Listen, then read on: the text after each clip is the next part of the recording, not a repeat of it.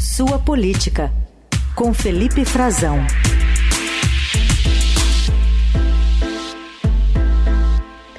Frazão aqui com a gente, como a gente já anunciou a semana, enquanto a Eliane está se recuperando da Covid, né? Uma boa recuperação para Eliane. Frazão, bom dia, bem-vindo. Bom dia, Raicen. Uma excelente quarta-feira para você, para Carol também. Bom dia para os nossos melhores ouvintes. E, de fato, voltei, né, para uma, um, uma fechar esse plantão de carnaval. É, carnaval até as 14 horas, né? Não é isso? né? Isso aí é o, não é, é o, o, o, o que vale nesse né? país? Pois é, então. Mas enquanto a, nossa querida Eliane não pode voltar, vocês vão ter que me aguentar um pouquinho mais.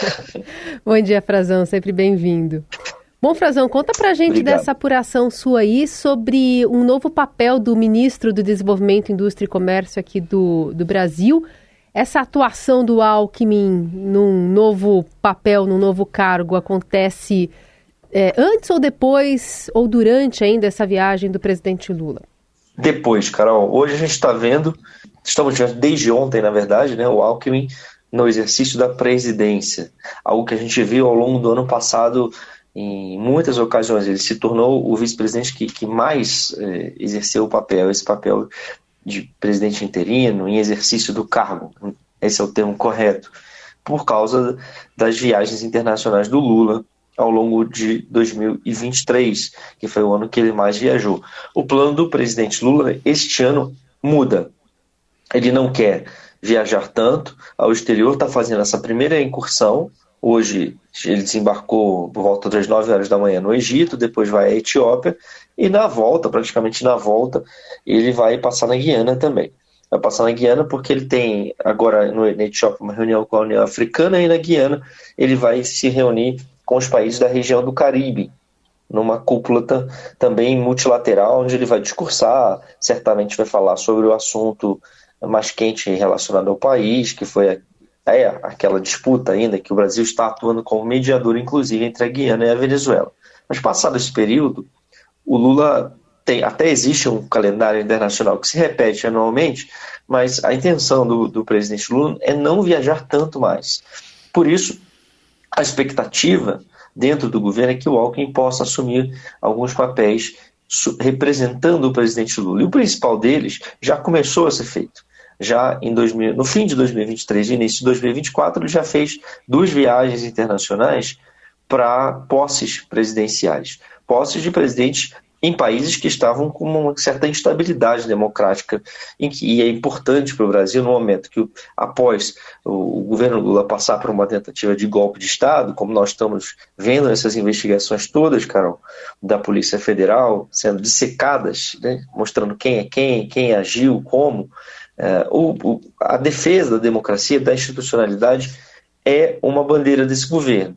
Então Lula disparou, despachou o Alckmin no ano passado para a posse do presidente do Equador, Daniel Noboa, o presidente, o ex-presidente Guilherme Lasso tinha sofrido um processo de impeachment, decidiu aplicar o que eles chamam lá de morte cruzada e houve eleições para o Congresso, eleições para presidente, mas com bastante estabilidade ainda, e o Alckmin foi para essa posse. E já nesse ano, um presidente de esquerda venceu na Guatemala, o Bernardo Arevalo, e havia também muita contestação é, de opositores que não queriam dar posse a ele.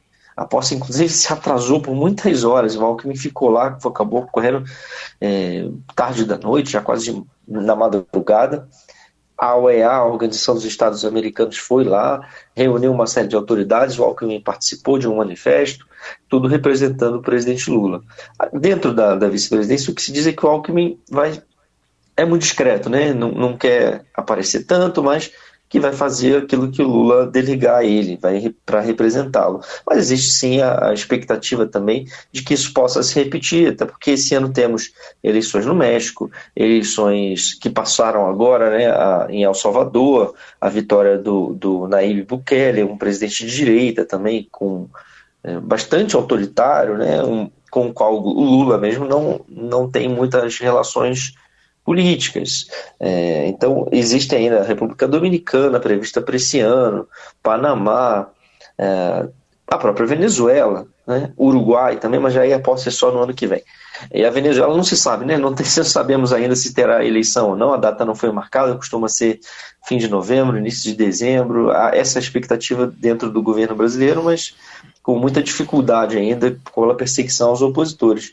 Mas além desse papel de representação que, que o, o Alckmin vai, vai receber é, quando for demandado pelo Lula, ele que ele gosta mesmo é de ficar no cantinho dele, vai fazer política aqui no Brasil também esse ano, ele vai, tem aí sim uma agenda robusta, Carol e Heisen, que é uma viagem à China, que deve ocorrer em uhum. junho, da comissão de concertação, chama-se COSBAN, uma comissão de alto nível que coordena relações entre os países nas mais diversas áreas.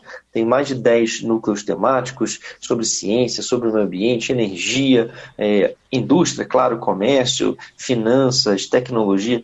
Tudo isso coordenado, vem sendo preparado já há mais de um ano essa reunião e o Alckmin vai a Pequim, portanto, tendo uma agenda ainda mais robusta, uma agenda importante para discussão com o vice-presidente chinês. Então, essa é uh, o papel que ele deve ter, vai assumir um pouco mais uh, de destaque na política externa, com protagonismo mais ao estilo dele. Né? Não, é, não é de se esperar que ele faça nenhum arrobo, uma grande é, operação midiática, por causa do estilo do Alckmin, mas sim ele terá esse ano alguns compromissos mais importantes. Fora isso, que ele já, desde o ano passado, vem ali no cantinho dele, no gabinete da vice-presidência, recebendo muita gente também. Segundo os cálculos da assessoria diplomática da vice-presidência, foram 112 encontros com autoridades estrangeiras no ano passado.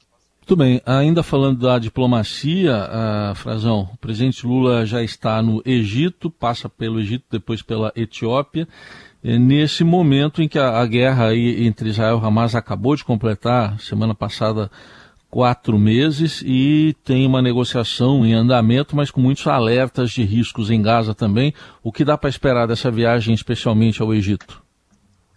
Sim, Raíssen, ele acabou de, de, desembarcar por volta das 9 horas lá no horário local. Hoje é um dia que o presidente tem livre, né? ele costuma não marcar muitos compromissos quando não é possível fazer isso é, em, em, viagens presidenciais, não é? não é sempre que é assim, às vezes o, o calendário está mais apertado. A prática é que ele fica no hotel, descansa um pouco com a primeira-dama, prepara-se para as reuniões, mas há a expectativa também de que hoje ele tem alguns compromissos é, particulares, é, que ele possa, por exemplo, visitar as pirâmides do Egito, visitar um novo museu. É possível que isso ocorra ainda hoje, lá já no horário, claro, do Egito, mas é, nesta quarta-feira de cinzas, dia 14. São agendas é, mais tranquilas vai fazer a preparação também é, para essa viagem, que o, a intenção do governo brasileiro são Egito e Etiópia são os países, dois dos países eh, que acabaram de ingressar no BRICS também, né? Então tem uma relação comercial importante.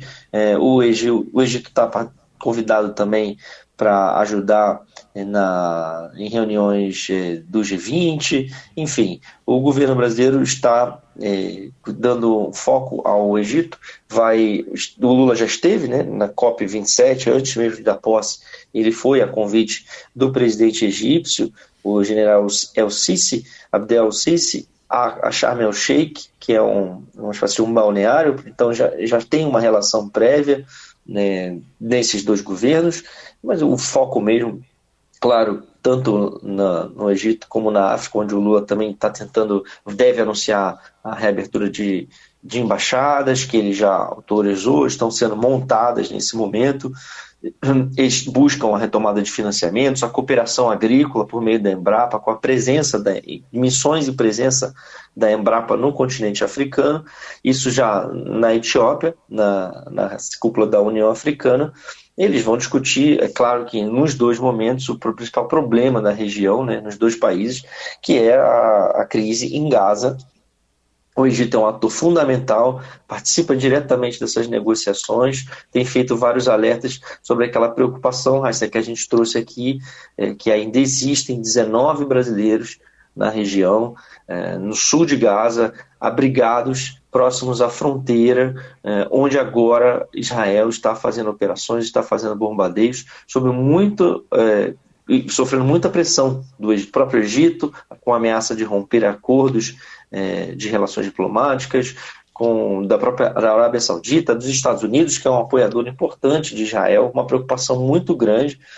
Eles estão lá em casas alugadas pela, pela diplomacia brasileira, pelo, pelo consulado, né, pela assistência consular, mas eh, existem, toma-se até inclusive um, uma precaução, Raíssa e Carol, nesses momentos, que é o Brasil informa as forças de defesa de Israel, né, ao governo de Israel, e essa informação é repassada também aos militares, onde estão esses brasileiros, né, em que prédios estão abrigados, para que evitar, é claro, uma tragédia que eles sejam alvo de um bombardeio, de uma incursão, mas é guerra, né? Nunca se sabe, a gente está vendo um número altíssimo de, de vítimas civis que nada tem a ver com o conflito. Então gera muita preocupação, inclusive ontem o Ministério das Relações Exteriores publicou uma nota, logo depois que a gente conversava, Raicen, aqui no ar, né, Eldorado, sobre isso, sobre a situação desses brasileiros que ainda estão lá, dizendo que tem é, grande preocupação com o anúncio de Israel de que eles preparam uma operação militar terrestre em Gaza, justamente na região da cidade de Rafah, que é onde está a famosa passagem de Rafah, que é usada para entrada de ajuda humanitária, para saída de estrangeiros, de feridos. Enfim, o governo diz que se essa operação for levada a cabo, terá graves consequências, como novas vítimas civis, mais deslocamento forçado de centenas de milhares de palestinos, como já vem ocorrendo desde o início do conflito. Palavras do Ministério das Relações Exteriores. E a grande preocupação é que haja uma pressão para a saída né, e, na fronteira, para que essas pessoas, é, tentando fugir de um bombardeio ou de, dessa possível incursão terrestre preparada e já anunciada por Israel na região, é, tentem ir para o Egito. Né? O Egito tenta evitar isso de qualquer forma. É o Bexiga, é a Bela Vista na área, São Paulo, 10 de fevereiro de 2024, 11 horas da noite. Alô, bexiga! Alô, Saracura! Alô, nação alvinegra! Da Bela Vista para o mundo! Vem comigo! Incendeio! Olha nós aí de novo! E a gente volta a falar aqui com o Felipe Frazão, direto de Brasília, sobre o carnaval aqui de São Paulo, porque tem política envolvida, né? Tem uma manifestação de alguns deputados aqui, é, mais da lá conservadora, que estão querendo impedir a Vai Vai de receber recursos públicos para financiar o carnaval do ano que vem, a partir de uma crítica que fez, né, uma, o samba, né, que oriundo de críticas sociais, o rap, que é homenageado, né, é, é tema aqui da Vai Vai, também objeto de críticas sociais, foi criticado por fazer justamente o que sempre fez, viu, Frazão? Pois é, Carol, é interessante a gente notar essa reação dos parlamentares, né, dos deputados, em, por, por uma mistura de samba, escola de samba, crítica social e política, isso está em todos os carnavais, isso está na, na raiz de, das marchinhas do, de carnaval, do passado, das próprias sambas, dos próprios sambas enredos ao longo de toda a história. Ontem a gente conversava, Carol, a gente falou super rapidinho sobre isso com o Heisen, mas a coisa se ampliou, né? aumentou, era só uma reclamação. Reclamação essa que muitas vezes vinha, vem de deputados que estão querendo é, aproveitar né, a, a o momento é, para aparecer também, usando né, como um trampolim para se promover, como fizeram também deputados, aliás, deputados e um sindicato de delegados de São Paulo também, né, que já foi previamente usado como trampolim político por, por uma dirigente interessada em cargo público, que acabou não se elegendo, né? Enquanto eles estão se dedicando a isso, é, não se discute, por exemplo, política pública, né? Cadê? O que está acontecendo na Baixada Santista, por exemplo? Se eu não estou enganado, se eu já não perdi a conta, de, são 18 mortos nessa última fase, nessa última operação da policial. Né? Cadê o uso de câmeras, né? Nas fardas, aliás, que esse grupo, esses, esses deputados em, em geral costumam se opor. Né? Eu ajudaria a revelar se essas operações na Baixada Santista estão ocorrendo as mortes é, em decorrência de conflito ou não. É, esse próprio sindicato dos delegados de Polícia Civil de São Paulo também, a ex-representante deles, que tentou, se afastou para tentar um cargo público e não conseguiu, delegada Raquel Galinatti, é, por exemplo, ela é muito crítica isso, né, contra o uso de câmeras, dizendo que não tinha nenhum fundamento técnico. Muita gente aproveita esses momentos para viralizar, Carol, para aparecer, é, para fazer uma crítica às vezes muito rasa. Só que está passando disso. Agora estão tentando asfixiar a escola de samba financeiramente, né? Pediram, mandaram em ofícios é, para é, via Câmara Legislativa, Câmara dos, dos deputados aqui em São Paulo e da de aqui em Brasília, desculpe, e da Assembleia Legislativa de São Paulo para o governador Tarcísio Freitas e para o prefeito Ricardo Nunes pedindo que elas, é, propondo né, que elas sejam proibidas de receber qualquer forma de recurso público uh, no ano que vem, como uma forma de sanção. Quer dizer, quem é deputado, é, são os deputados que vão decidir uma sanção como uma punição à escola de samba por uma crítica social. É, isso foi proposto, inclusive, pelo deputado Capitão Augusto, que já, é, por diversos anos, é um dos principais líderes da, da bancada da bala aqui em Brasília ele me enviou os dois ofícios, está indignado, mas tem os deputados que estão respondendo, olha, eu torço para que a escola seja rebaixada ou não, não vá, como não foi, ao desfile das campeãs, aí tudo bem, você pode se manifestar, responder no discurso, né? responder, é, na, não, mas não propor uma punição. Por que punição? Né? Isso porque os, os, policiais foram retratados do batalhão de choque nesse enredo da Vai Vai, é, usando chifres e, e, asas num tom como se estivessem pegando fogo, uma representação demoníaca ou do inferno. Enfim, Carol, é importante é, Heisen, também é entender que esses deputados se dediquem, que se dediquem, é, que se dedicam à, à segurança pública, discutam e debatam por que a escola representou a polícia, o batalhão de, uhum. de choque especi especificamente assim. Né? Por quê? Uhum. Porque uma parcela da população enxerga dessa maneira. Né? O que se pode fazer para mudar essa imagem? É conduta, é formação dos policiais. Está se discutindo muito pouco a política pública e tentando não é uma censura prévia, né, mas uma punição à, à crítica social, à, à arte que está presente no desfile das escolas de samba. Muito bem, e só um registro rápido de que tem o pessoal que está fazendo toda essa reclamação, não quer dinheiro público para vai, vai, mas vai receber dinheiro público para só voltar ao trabalho no dia 19, não é isso? Pois é. Né? E aí, vai ter desconto? Né? Vai ter, não vai ter desconto, né? Porque não tem nenhum compromisso porque é assim que funciona aqui em Brasília, né, Raíssa? Para parlamentares federais, deputados e senadores.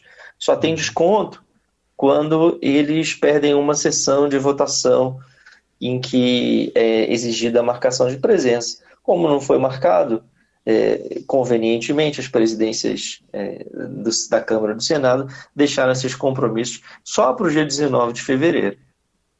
Muito conveniente para esticar o carnaval. Uhum. Esse é o Felipe Frazão conosco aqui no Jornal Dourado. Frazão, obrigada, bom trabalho para você aí, boa quarta-feira de cinzas.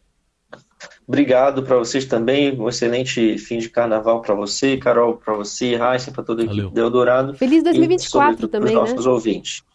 É verdade, primeira vez que nós estamos participando juntos do, não, programa. não, é porque eu me refiro ao início do ano, pós-carnaval mesmo oficial. Ah, também, Carol.